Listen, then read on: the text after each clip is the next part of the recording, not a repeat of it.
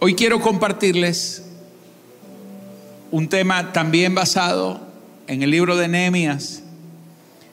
Y voy a hablar de la puerta de la fuente. Diga conmigo la puerta de la fuente.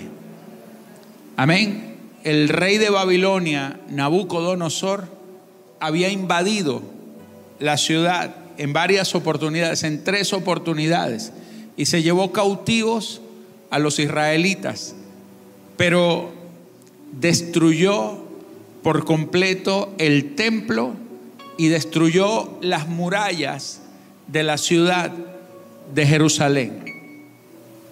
Y hoy quiero hablarles en esta hora del momento cuando Nehemías restaura la puerta llamada la puerta de la fuente. Dice el capítulo 2 de Nehemías, verso 14. Pasé luego a la puerta de la fuente y al estanque del rey, pero no había lugar por donde pasase la cabalgadura en que iba. Nehemías 3:15. Salum, hijo de Coljose, gobernador de la región de Mispa, restauró la puerta de la fuente.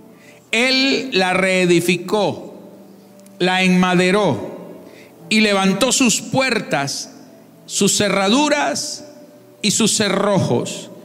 Y el muro del estanque de Siloé hacia el huerto del rey y hasta las gradas que descienden de la ciudad de David. La Biblia dice que en la época en que Nabucodonosor va a la ciudad a conquistarla, a causa de los pecados de Israel, destruye el templo y destruye las murallas y destruye las puertas. Pero como le dije anteriormente, Nehemías, 70 años después recibe la orden de ir a restaurar las murallas y llega y comienza a restaurar los muros y las puertas que estaban en los muros. Entonces, había una puerta y llama la atención porque dice que fue la única puerta por la cual no pudo pasar con su cabalgadura, porque estaba tan destruida y había tantos escombros en el lugar que era imposible que él pudiera pasar montado sobre aquel, aquel animal, sobre aquel caballo.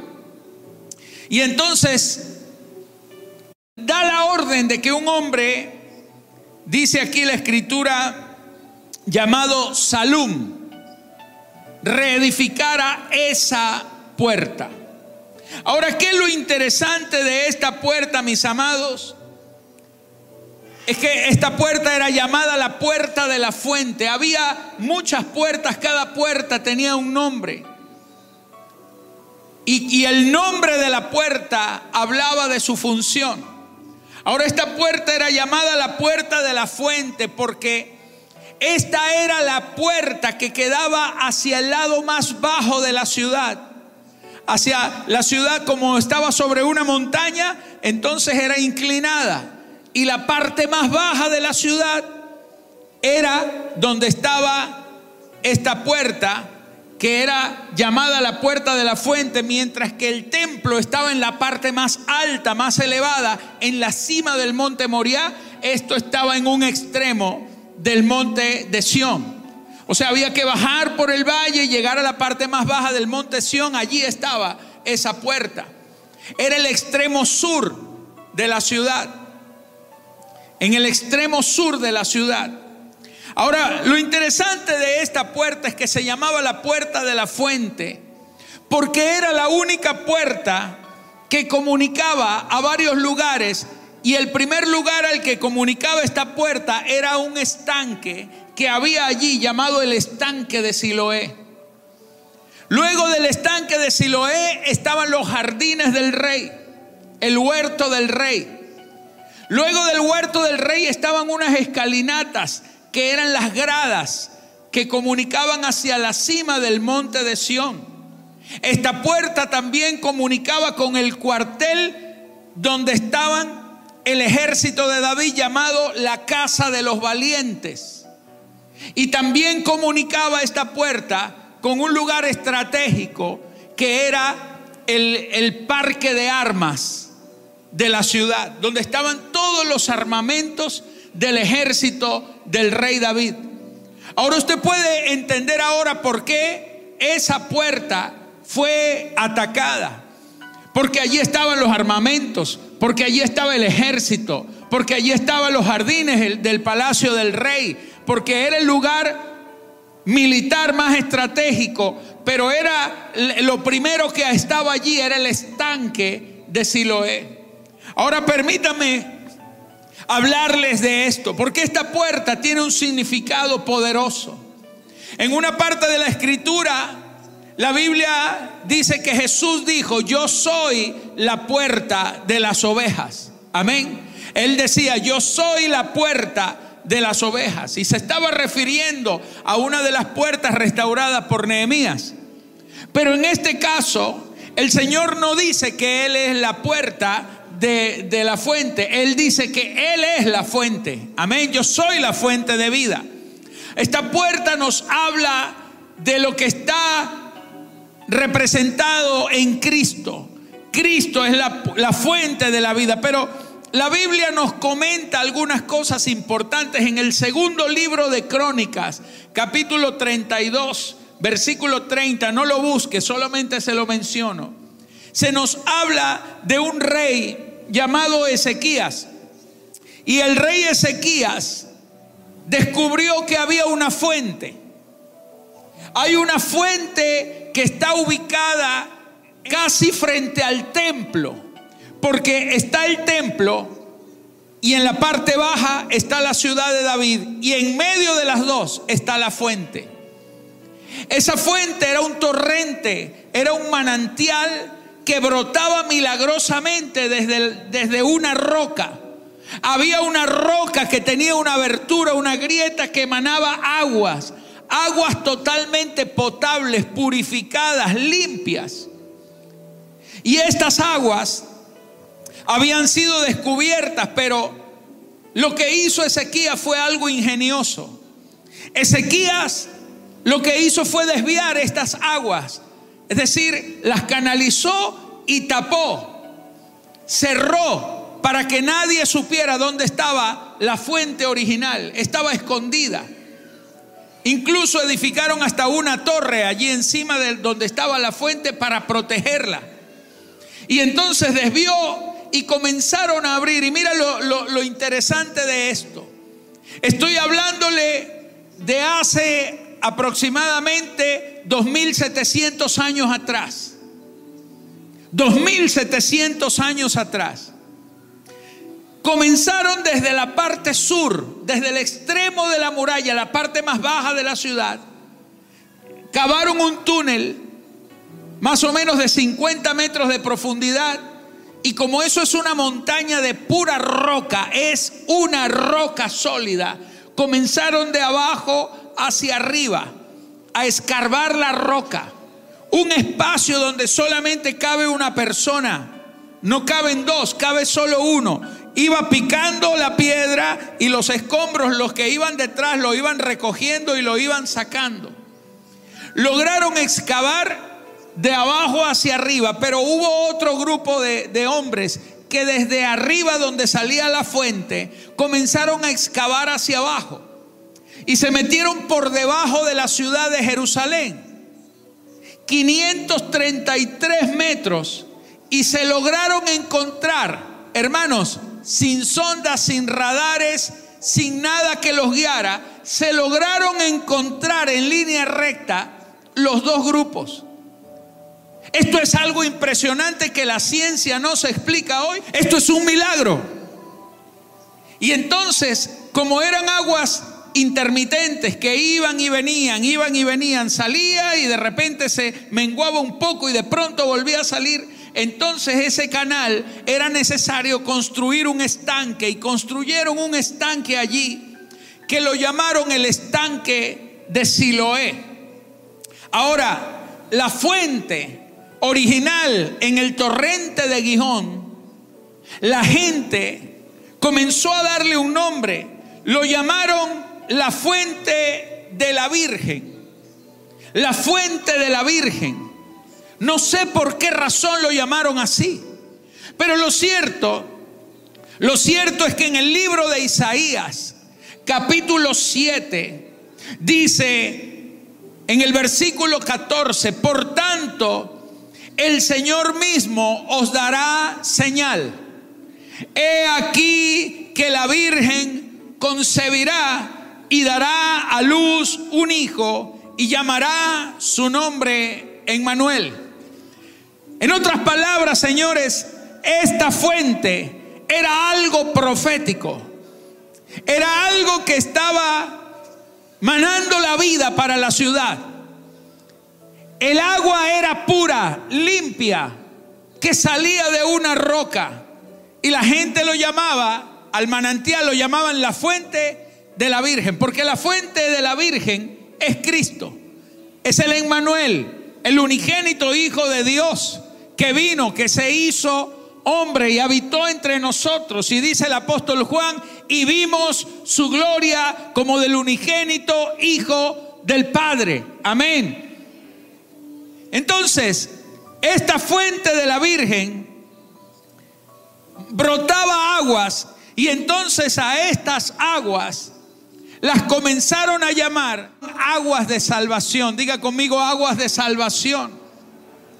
Y la palabra salvación, la palabra salvación es la palabra Yeshua. Diga Yeshua. Y Yeshua es el nombre de Jesucristo.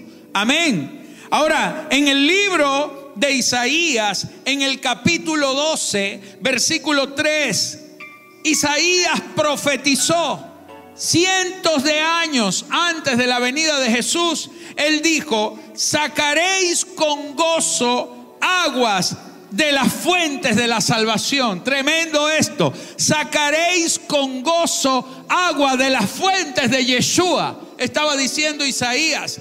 Él lo que estaba diciendo es, habrá un manantial y ese manantial traerá vida. Ahora, ese manantial, él estaba refiriéndose al verdadero Salvador. Pero esta fuente, señores, era una fuente profética que habla de que cuando usted viene a Él y bebe de esa fuente, usted bebe de Cristo, señores, usted es salvo, usted es bendecido, usted correrá y beberá del agua de salvación. Salvación no es solamente la salvación de la muerte, la salvación del infierno, es la salvación en, también como socorro. Porque cuando el Señor es tu salvación, señores, puede suceder lo que sea allí afuera. Usted es salvo, usted es resguardado, Usted es protegido, usted es bendecido. Usted puede estar rodeado de enemigos, pero usted no morirá de sed, no morirá de hambre, porque la fuente de salvación te alimenta, te sostiene. Cristo es la fuente de salvación. El profeta Isaías decía, sacaréis con gozo agua de la fuente de salvación. Usted tiene que aprender a sacar el agua de Cristo, beber de esa agua, nutrirse de Él, llenarse de Él, ser bendecido por Él. Aleluya. Isaías decía, y diréis aquel día, cantad a Jehová aclamad su nombre, haced célebres en los pueblos sus obras, recordad que su nombre es engrandecido. Cantad salmos a Jehová porque ha hecho cosas magníficas. Se ha sabido esto en toda la tierra. Regocíjate y canta, oh moradora de Sión, porque grande es en medio de ti el Santo de Israel. Aleluya. Grande en medio de ti es el Señor. Por eso alégrate, dice Isaías. Canta, regocíjate. Puede ser que estés pasando por un mal momento, pero en medio de ti está tu Señor. En medio de ti está tu Salvador. En medio de ti está Cristo. Dale un aplauso al Rey de Gloria. Aleluya.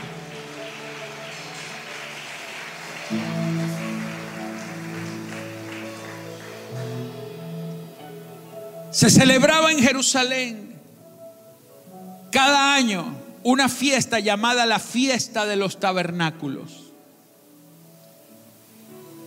Ahora esta fiesta tenía muchas cosas, sacaban unas ramitas eh, y ellos empezaban a, a, proclamar una palabra que decía, Hosana, Hosana, Hosana, sálvanos ahora.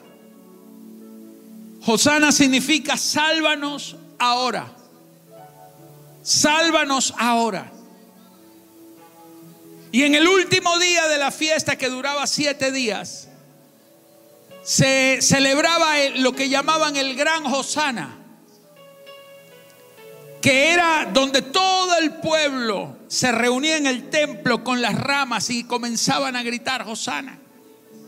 Cuando Jesús entra en Jerusalén, la gente sacó ramas y empezaron a batirlas y colocaban las ramas delante de él y gritaban, Hosana, sálvanos ahora, porque lo estaban reconociendo. Un pequeño grupo, no todos, lo estaban reconociendo como el Mesías. Pero lo interesante es que en la fiesta de los tabernáculos había un evento que se hacía todos los días, pero el último día se hacía en el Gran Osana, se hacía algo muy poderoso. La historia cuenta que un sacerdote era enviado, diga conmigo enviado, desde el templo que quedaba en la cima del monte. Era enviado con un cántaro de oro. Y él tenía que descender hasta la parte más baja de la ciudad que estaba, que estaba allí, el estanque de Siloé. Y tenía que llenar aquel cántaro de oro con agua viva. Y luego tenía que subir otra vez hacia la parte más alta del templo. Cuando llegaban arriba, en el último día, le daba siete vueltas, siete vueltas al altar. Y estaba otro sacerdote esperándolo. Mientras él iba bajando y mientras subía, iban adoradores y había un adorador especial que tenía una flauta, una flauta hecha con caña. Y esa caña era perforada, era algo muy artesanal, era una caña perforada. Y entonces al que tocaba el instrumento lo llamaban al que atravesaron. En el libro de Zacarías dice que en aquel día me verán a mí, verán al que traspasaron, porque toda esa adoración era algo profético, hablando de Jesucristo, porque ese, el que traspasaron, iba junto al sacerdote que era llamado el enviado. Al sacerdote lo llamaban el enviado, al que tocaba la flauta lo llamaban el que traspasaron. Él iba, recogía el agua viva y entonces cuando llegaban a la cima, en el templo otra vez, daba las siete vueltas y luego vertían el agua en una vasija de plata. Y, entonces el otro sacerdote vertía una, una un ánfora de vino, una vasija llena de vino. Y mezclaban el agua con el vino y lo echaban en el altar lo vertían en el altar. Mientras la gente gritaba, Osana, Osana, sálvanos ahora. La Biblia dice que estando Jesús en el último y gran día de la fiesta, antes de ser crucificado, en el último y gran día de la fiesta, o sea, estaba exactamente en ese momento cuando el enviado estaba con el que traspasaron y estaban vertiendo el agua con el vino sobre el altar. Y dice que en el momento, en el clímax de esa fiesta, se levanta Jesús y dice a gran voz, el que tenga sed, venga a mí y beba del agua viva que yo le voy a dar. Porque el agua que yo le doy es agua de vida eterna. ¿Tú te imaginas que Jesús interrumpe aquel acto para decir que eso que estaba sucediendo allí era nada más y nada menos que Él mismo? Porque Él era el que traspasaron. Él era el que atravesaron en una cruz. Traspasaron sus manos, sus pies. Él era el enviado. Mira lo que dice la Biblia. En el libro de Proverbios, Proverbios, antes de que viniera Cristo, antes de que viniera el Señor, ya Salomón, cuando escribió Proverbios sin saberlo, inspirado por el Espíritu Santo, ya estaba hablando de Cristo. Porque Proverbios dice 34, Proverbios 34 dice, ¿quién subió al cielo? Y descendió. Diga conmigo, ¿quién subió al cielo y descendió? ¿Quién encerró los vientos en sus puños? ¿Quién ató las aguas en un paño? ¿Quién afirmó todos los términos de la tierra? ¿Cuál es su nombre? Y el nombre de su hijo, si sabes. Wow, qué poderoso esto. ¿Quién subió al cielo y descendió a la tierra? Pero mira lo que dice el libro de Efesios 4:18, porque el apóstol Pablo responde a esa pregunta que hizo Salomón. Por lo cual dice, Efesios 4:8, por lo cual dice, subiendo a lo alto, diga conmigo, subiendo a lo alto. ¿Quién subió a lo alto? Subiendo a lo alto llevó cautiva la cautividad y dio dones a los hombres. Y eso de que subió, ¿qué es? Sino que también había descendido, él bajó a las partes más bajas de la tierra. El que descendió es el mismo que también subió por encima de todos los cielos para llenarlo todo. Lo que está diciendo Cristo es, yo soy el enviado. Porque el enviado era el, aquel que era enviado desde la parte más alta del templo hasta la parte más baja de la ciudad y regresaba otra vez con el agua viva. Regresaba otra vez con la multitud ya lavada. Regresaba otra vez la Biblia nos está diciendo, mis amados, que el que el que descendió, Cristo descendió, él vino a la tierra, pero no solamente vino a la tierra, dice descendió a las partes más bajas de la tierra. ¿Sabe que Cristo fue hasta el infierno mismo? Cristo tuvo que ir a los infiernos. ¿Por qué Cristo fue a los infiernos? Porque Él tuvo que pagar el precio. Porque a usted y a mí nos correspondía la muerte eterna. Nosotros no teníamos derecho a nada. Nosotros ni siquiera somos judíos.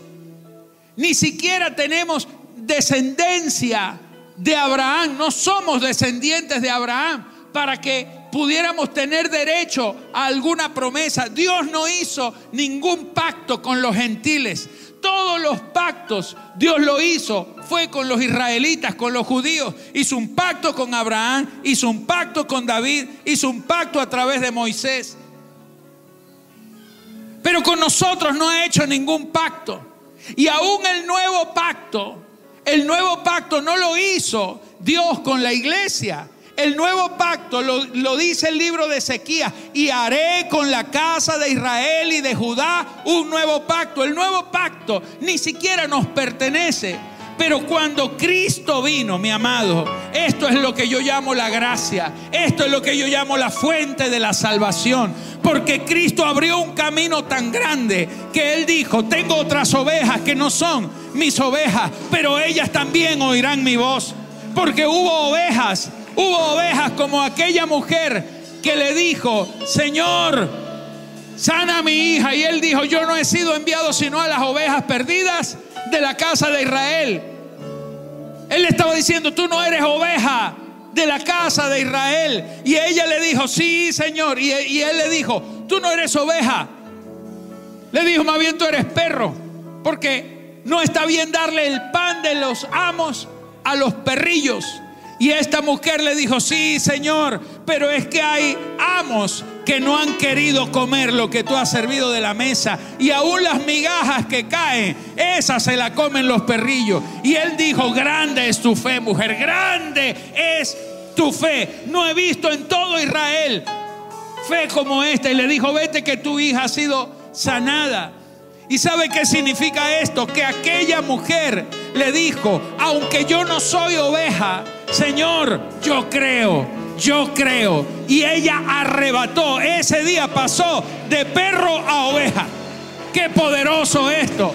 Porque hay otras ovejas que no son mi pueblo, pero el Señor abrió un camino y todo el nuevo pacto todo el nuevo pacto, todas las bendiciones del nuevo pacto que Dios hizo primariamente con Israel, ahora se abrieron para ti. Tú no tienes idea del privilegio que tú y yo tenemos de estar en Cristo. Señores, no teníamos derecho a la vida, no teníamos derecho a la salvación, no teníamos derecho a que Dios nos bendijera, pero por su gracia Él ha determinado bendecirnos. Tú estás ahora en Cristo gozando de un ministerio de un poderoso pacto abierto a través de su sangre. Por eso Él es el enviado, Él es la fuente, Él es, esa puerta tenía que ser restaurada, porque cuando Cristo vino a ti es porque la puerta de la fuente se restauró para tu vida. Vamos a darle un aplauso al Rey. Aleluya. Aplaude. Cristo. Él es Cristo. Él es Cristo. Es Cristo la fuente, la roca. Aleluya. La Biblia dice que Él ha venido a ser la roca.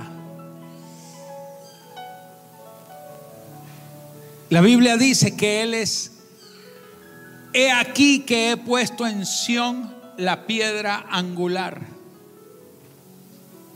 He aquí que he puesto en Sión la piedra del ángulo, dice el libro de Isaías. Porque Él es la roca, la piedra del fundamento. Lo que está diciendo es que Sión está fundada sobre la roca que es Cristo.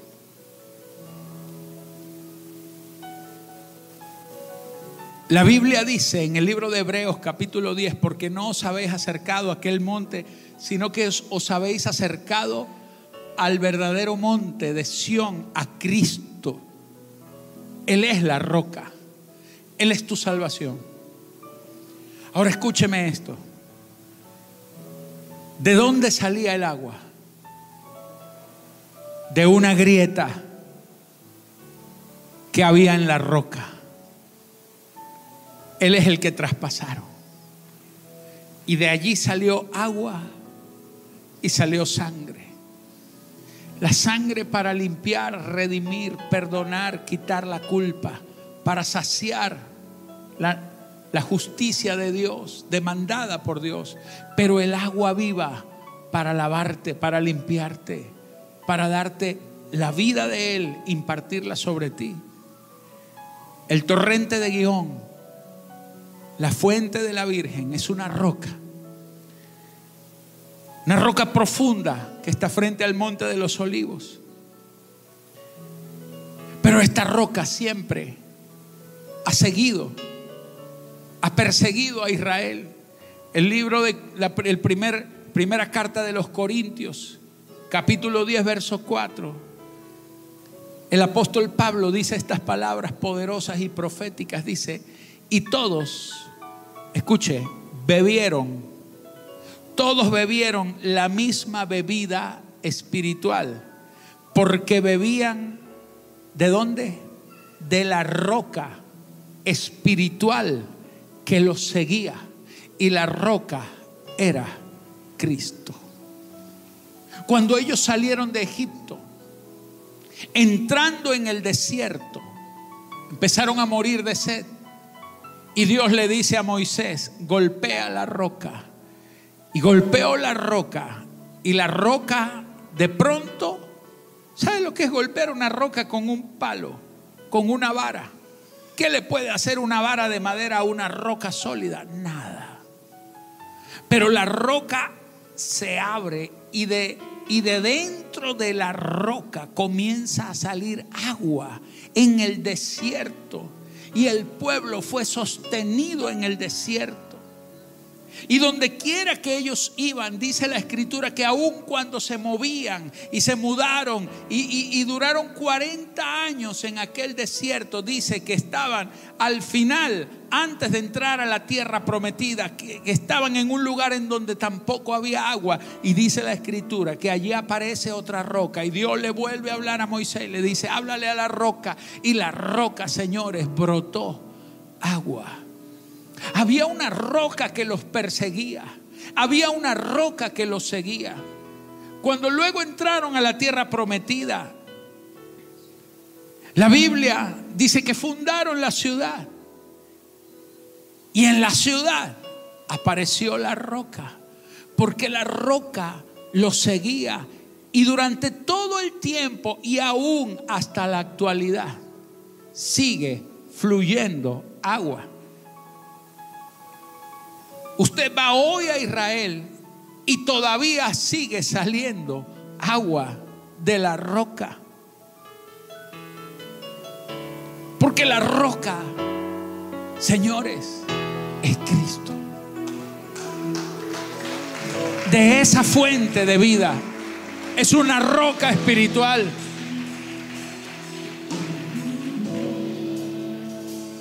Yo, yo vengo a decirte en esta mañana ¿Por qué te angustias? ¿Por qué te afliges? ¿Por qué te asustas? ¿Por qué temes? ¿Por qué sufres? Si la roca, la fuente está abierta, Él es el enviado. Él salió desde las partes más altas, fue a las partes más bajas, hasta los infiernos donde usted nunca va a ir. Ya Él fue. Él fue traspasado para que usted no sea traspasado de dolores. Él pagó el precio, Él es el enviado. Había un hombre ciego de nacimiento, ciego de nacimiento, en la entrada del templo. Y cuando Jesús lo ve, la pregunta de los discípulos, ¿quién pecó? ¿Él o sus padres para que naciera ciego? Siempre tengo que decir esto. La ignorancia, la ignorancia, señores, nos vuelve hasta brutos. Porque la pregunta es, ¿quién pecó? ¿Él o sus padres para haber nacido ciego? O sea, ellos están preguntando, ¿él nace ciego por qué? ¿Porque sus papás pecaron o porque él pecó? Ahora, ¿cómo pudo haber pecado antes de nacer? Si ni había nacido. Pero la, la, ignorancia de las cosas de Dios nos pone a pensar cosas absurdas. Y entonces el Señor dijo, no, no pecó ni él ni sus padres. Ni él ni sus padres. Sino que nació así solamente para que Dios pudiera mostrar su gloria. Y dice que escupiendo en la, tierra hizo lodo y le untó los ojos con el lodo que hizo con la saliva. ¿Y sabe lo que le dijo? Ve a lavarte a las aguas del enviado, al estanque de Siloé. Ve a lavarte en las aguas vivas.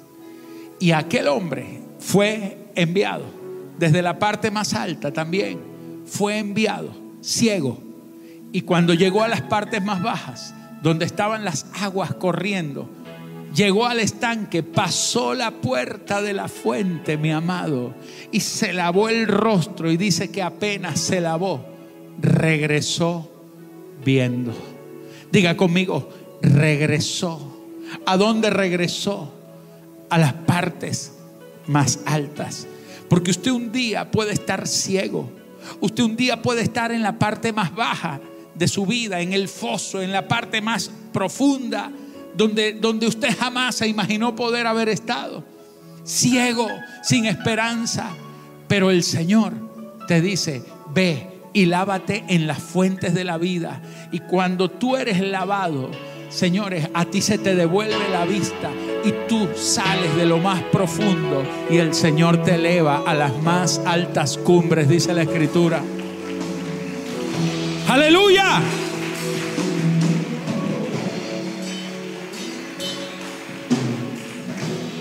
¿Sabe que al lado del estanque de Siloé, la puerta estaba y, lo primero que encontraba era el estanque de Siloé, del enviado? Pero al lado del estanque estaba el huerto del rey. Así dice la Biblia. Dice, Salum, hijo de Coljose, gobernador de la región de Mispa, restauró la puerta de la fuente. Él la reedificó, la enmaderó, levantó sus puertas, sus cerraduras, sus cerrojos y el muro del estanque de Siloé hacia el huerto del rey. Diga conmigo, el huerto del rey. Eso lo restauró también. Al restaurar la puerta se restauró el estanque y se restauró el huerto del rey. Ahora, ¿qué era el huerto del rey? Mis amados, el rey, el Señor, tiene dos huertos. El primero se lo dio a Adán, se llamaba el huerto de Edén. Y allí Adán pecó se extravió, se perdió. Pero luego, cuando vino el postrer Adán, el Adán verdadero, Cristo, en un huerto, primero en el huerto de Hexemaní y luego en el huerto de la tumba, resucita. Ahora escuche esto. En el primer huerto, el primer Adán en el huerto del Edén, decide pecar. En el segundo huerto, el postrer Adán, Cristo, decide salvarnos. En el primer huerto, en el huerto de Edén, el primer Adán se escondió de la voz de Dios por haber desobedecido. En el segundo huerto, en el huerto del rey, en el huerto de Hexemaní, el postrer Adán, Cristo, decide rendirse en obediencia a Dios, diciendo, no se haga mi voluntad, sino la tuya. Buscó al Padre, buscó escuchar la voz del Padre, la que el primer Adán no quiso escuchar, este él fue a buscarla en el huerto. En el, en el primer huerto, en el Edén, Dios le dijo a Adán que por causa de su desobediencia, de su pecado, la tierra sería maldita, que le produciría cardos y espinos, y con el sudor de su rostro comería el pan.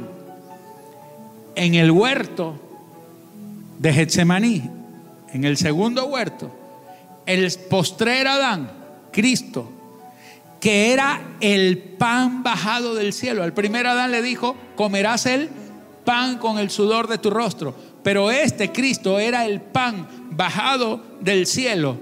Con el sudor de su rostro, la Biblia dice que caían de su rostro grandes gotas como de sudor, pero eran de qué?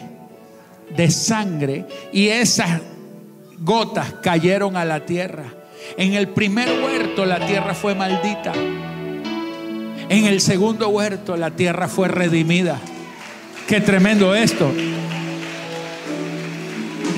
En el primer huerto se le dijo, comerás el pan con el sudor de tu frente y, y te producirá la tierra cardos y espinos. En el segundo huerto, el pan bajado del cielo se estaba dando de comer.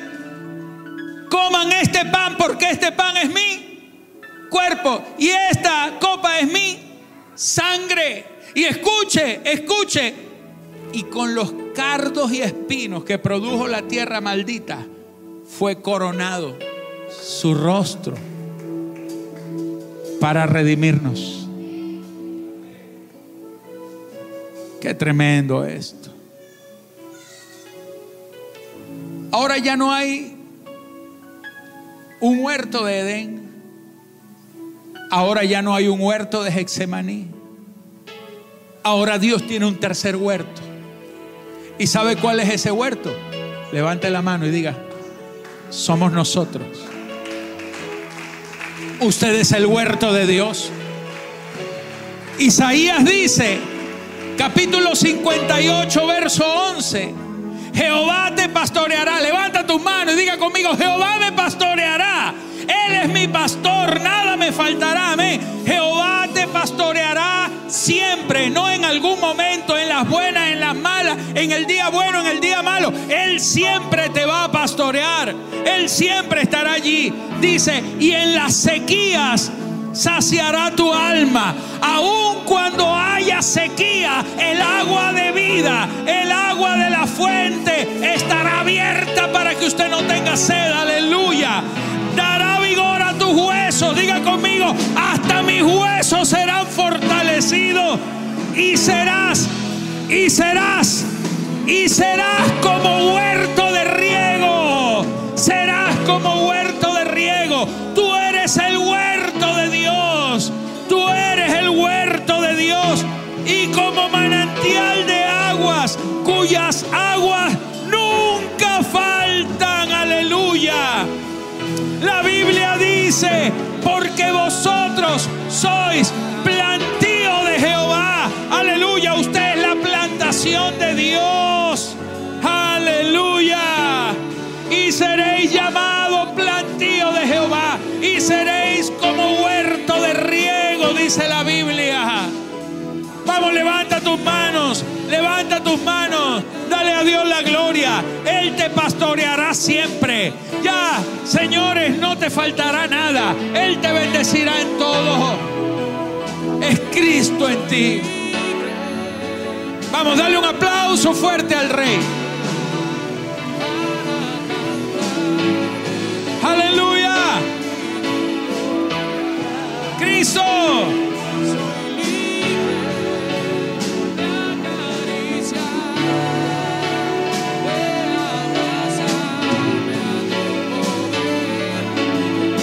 Vamos, levanta las manos y adora, levanta las manos y adora. Únete, únete, únete a esta atmósfera. Deja que la fuente fluya. Ya la puerta fue restaurada. La puerta de la fuente está abierta. Tú puedes venir y beber. Todo aquel que tenga sed, venga y beba de la fuente, decía el Señor. Aleluya, aleluya, aleluya, aleluya, aleluya. Gracias, gracias, gracias, gracias, gracias Señor. Gracias. Ponte de pie, iglesia, ponte de pie, ponte de pie. Celebra, adora, adora, adora su gloria, su gloria. Aleluya. La fuente está abierta. Hay agua para el que tenga sed.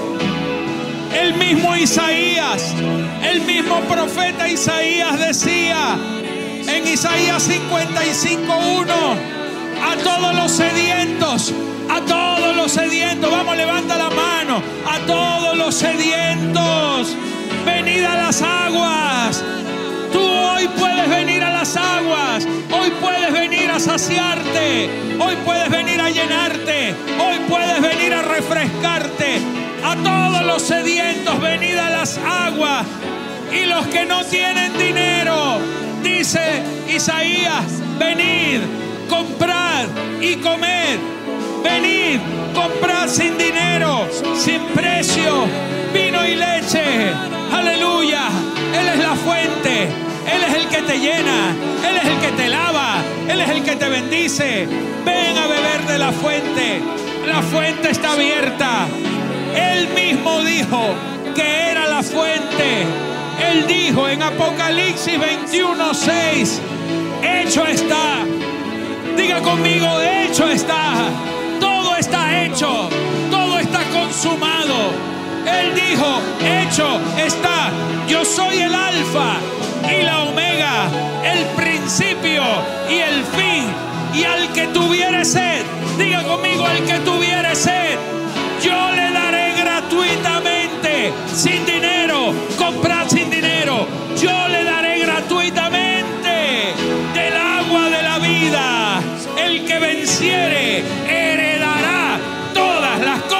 y yo seré su Dios y él será mi hijo.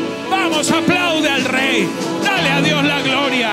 Dale al Señor toda la gloria, toda la gloria, toda la honra, toda la honra, toda la honra, toda la honra. Te amo, Cristo. Te amo, Señor. Te amo, Señor.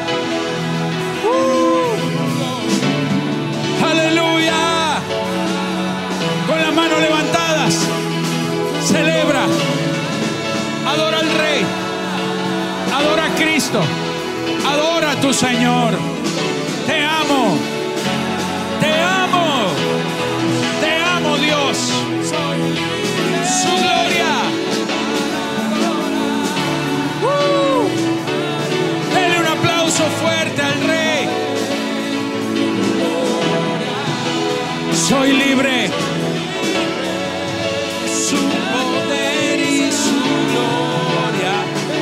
Dígalo, soy libre.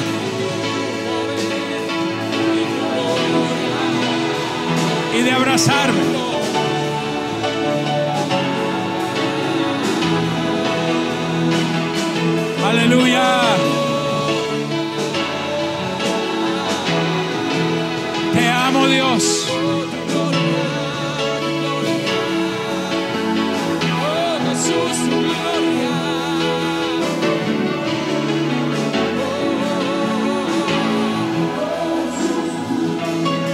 Ramamama y.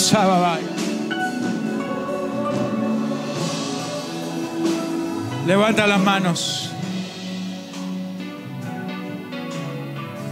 Levanta las manos.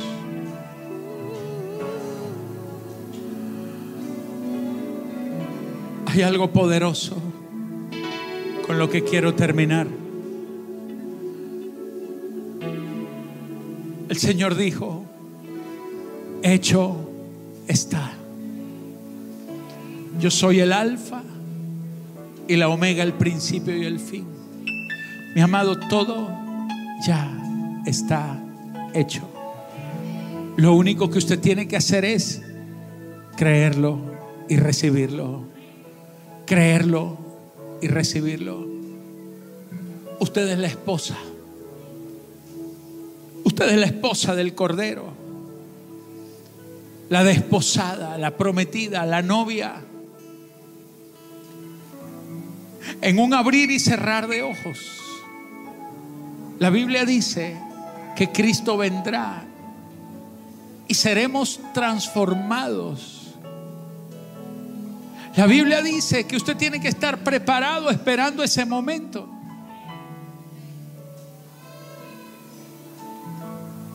En un abrir y cerrar de ojos.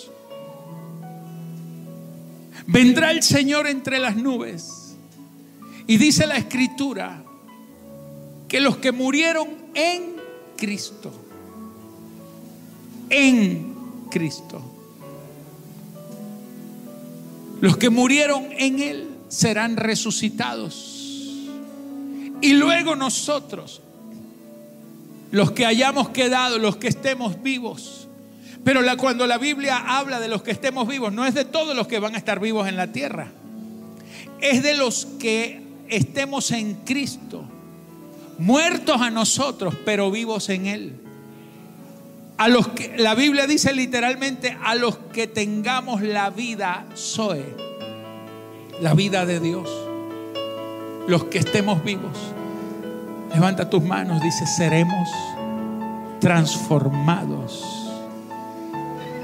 Y nos reuniremos con Él en las nubes.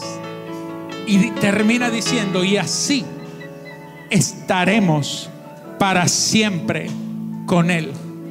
Pero escuche, escuche, escuche, escuche. Usted me dirá que tiene que ver esto con la puerta de la fuente que fue restaurada. Porque, ¿sabe qué es lo último? Lo último que dice el libro de Apocalipsis. Lo último que dice el libro de Apocalipsis, Apocalipsis 22, 16. Dice, yo Jesús he enviado mi ángel para daros testimonio de estas cosas en las iglesias. Yo soy la raíz y el linaje de David, la estrella resplandeciente de la mañana. Y el espíritu y la esposa dicen, ven. Y el que tiene sed, venga. Y el que quiere, tome del agua de la vida gratuitamente. ¡Wow! Porque hasta lo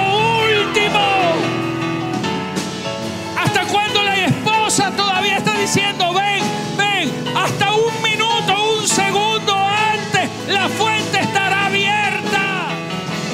La fuente estará abierta como estuvo desde el principio hasta el final,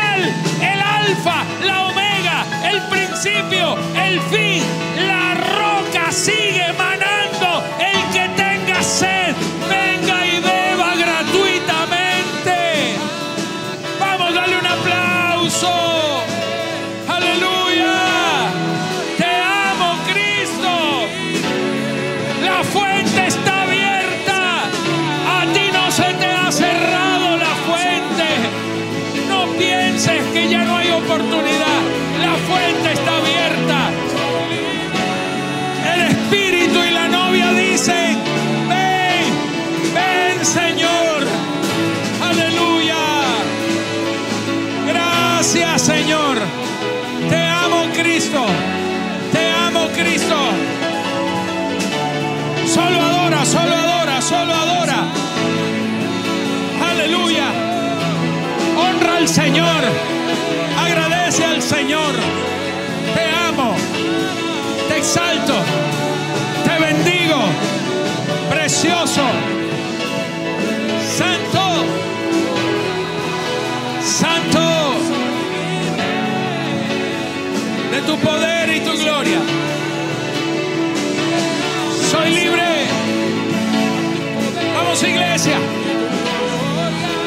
Vamos iglesia. Él es la fuente. Él es la fuente. Él es la fuente. Él es la fuente. Él es el agua. La fuente está abierta. El torrente está abierto.